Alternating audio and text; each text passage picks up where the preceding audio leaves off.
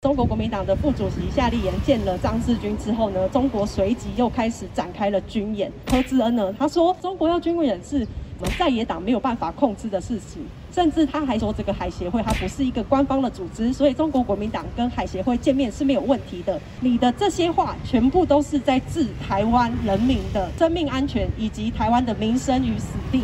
放任夏立言去访中，根本就是在国际上形塑一个形象，就是中共。对台湾进行军演之后，台湾却向中国下跪道歉的这种国际形象。这个国民党无论是过去还是今嘛，头壳咧想的就干咱一件代志，就是如何要让中国欢喜。看到阿强啊，就跪下。